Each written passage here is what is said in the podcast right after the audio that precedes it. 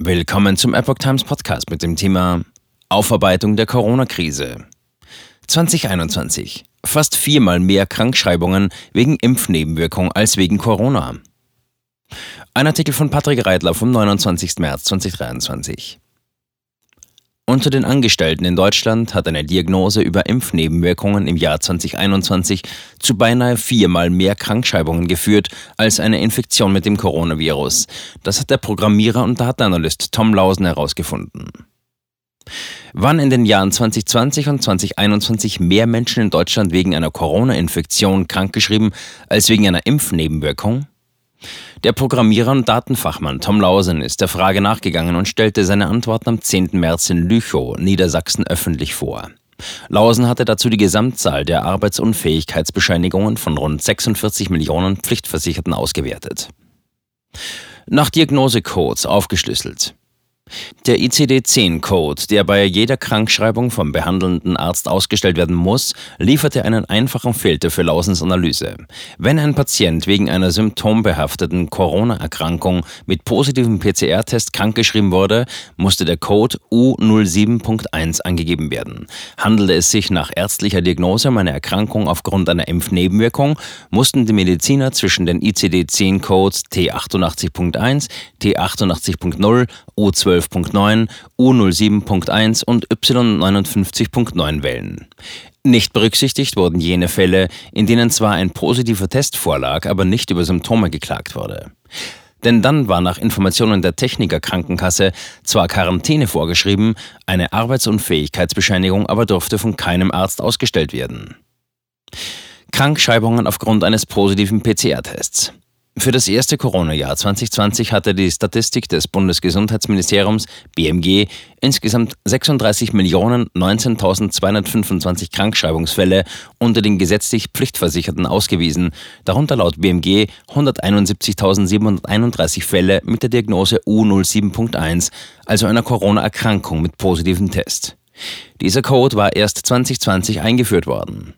Somit seinem Krisenjahr 2020 rund 0,48 Prozent der Krankschreibungen des Jahres direkt auf das Konto der Pandemie gegangen, rechnet der Lausen vor. Im Folgejahr 2021 habe sich die Zahl laut BMG auf 324.766 bzw. 0,9 Prozent fast verdoppelt.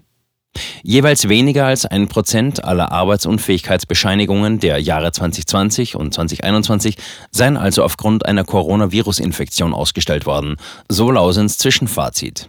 Er stellte seinem Publikum eine rhetorische Frage. Zitat, ist das eine gute Grundlage, um für die ganze Welt, zumindest für ganz Deutschland, Impfungen bereitzustellen oder überhaupt herzustellen im Schnellverfahren? Zitat Ende. Krankschreibungen aufgrund einer Impfnebenwirkung. Die Zahl der AU-Bescheinigungen aufgrund einer Impfnebenwirkung ICD-10 Code T88.1 Komplikation nach Impfung sagt für das Jahr 2020 noch nicht viel aus. Immerhin begann die Covid-19-Impfkampagne in Deutschland ja erst am 27. Dezember 2020.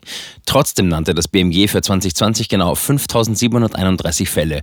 In den Jahren 2016 bis 2019 hatte es jeweils zwischen 3.236 und 4.200 solcher Fälle gegeben. Im Jahr 2021 aber seien die T88.1-Diagnosen auf 965.385 Fälle geradezu explodiert.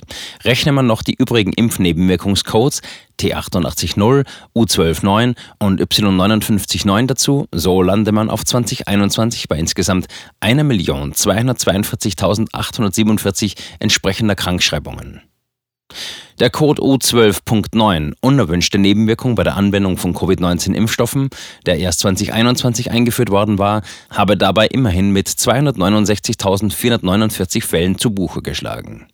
Während es im Jahr 2021, wie gezeigt, also genau 324.744 AU-Atteste wegen symptomhafter Corona-Infizierungen gegeben habe, seien im gleichen Zeitraum 1.242.847 Krankschreibungen wegen irgendeines Impfnebenwirkungscodes erfolgt, bei denen definitiv keine Corona-Diagnose vorlag. Somit habe es 2021 beinahe viermal mehr Krankschreibungen wegen Impfnebenwirkungen als wegen Corona gegeben. Über die jeweilige Art und Dauer der Erkrankungen hatte Lausen allerdings noch keine Erkenntnisse gewonnen. Trotzdem sei der Anstieg der Impfnebenwirkungsdiagnosen für Krankschreibungen 2021 dem Jahr, in dem die Corona-Schutzimpfung erstmals millionenfach verabreicht worden war, auffällig. Denn in den fünf Jahren von 2016 bis 2020 habe es insgesamt nur 20.644 AU-Atteste wegen einer Impfnebenwirkungsdiagnose bei Arbeitnehmern gegeben. 60 mal weniger als allein 2021. Und das obwohl 2021 nur viermal mehr geimpft worden sei. In Deutschland wird viel geimpft. Nicht nur gegen Corona.